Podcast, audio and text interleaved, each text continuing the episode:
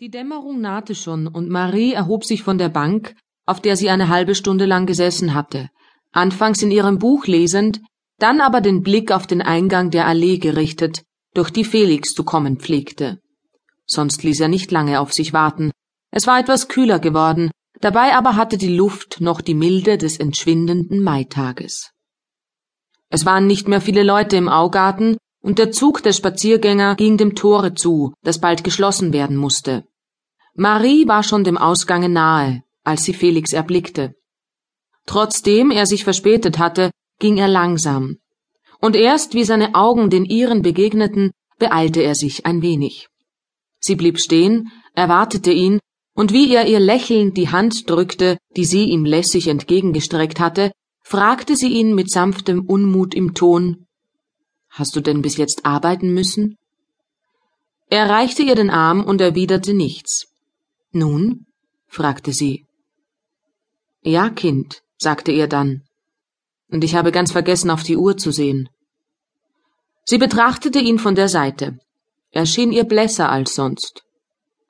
Glaubst du nicht, sagte sie zärtlich, es wäre besser, du würdest dich jetzt ein bisschen mehr deiner Marie widmen? Lass doch auf einige Zeit deine Arbeiten. Wir wollen jetzt mehr spazieren gehen, ja?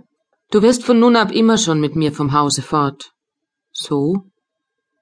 Ja, Felix, ich werde dich überhaupt nicht mehr allein lassen. Er sah sie rasch, wie erschreckt an. Was hast du denn? fragte sie. Nichts.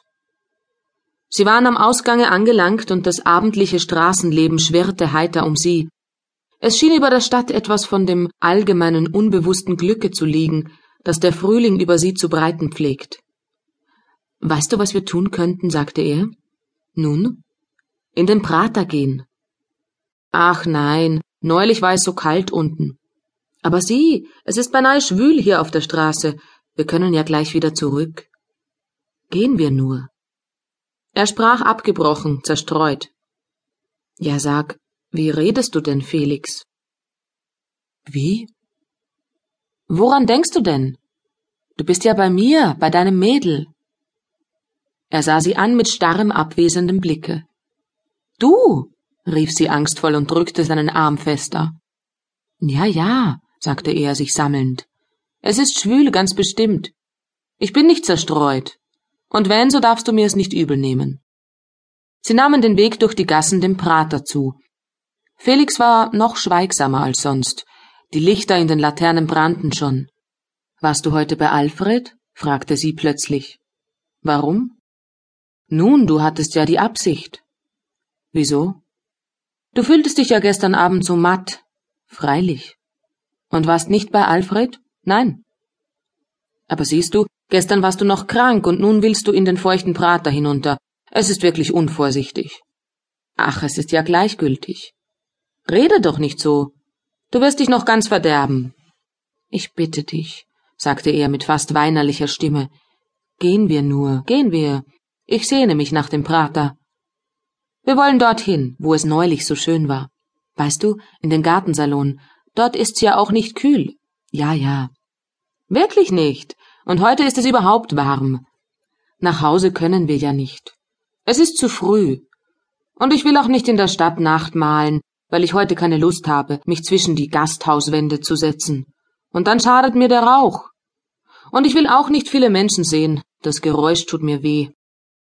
Anfänglich hatte er rasch geredet und lauter als sonst. Die letzten Worte ließ er aber verklingen. Marie hing sich fester in seinen Arm. Ihr war bang, sie sprach nicht mehr, weil sie Tränen in ihrer Stimme fühlte. Seine Sehnsucht nach dem stillen Gasthof im Prater, nach dem Frühlingsabend im Grün und Stillen, hatte sich ihr mitgeteilt.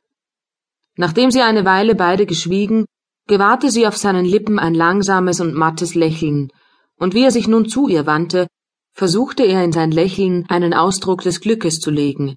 Sie aber, die ihn gut kannte, fühlte das Gezwungene leicht heraus. Sie waren im Prater.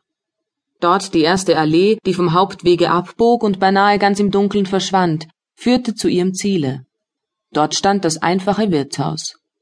Der große Garten war kaum erleuchtet, die Tische standen ungedeckt da, die Sessel lehnten an ihnen.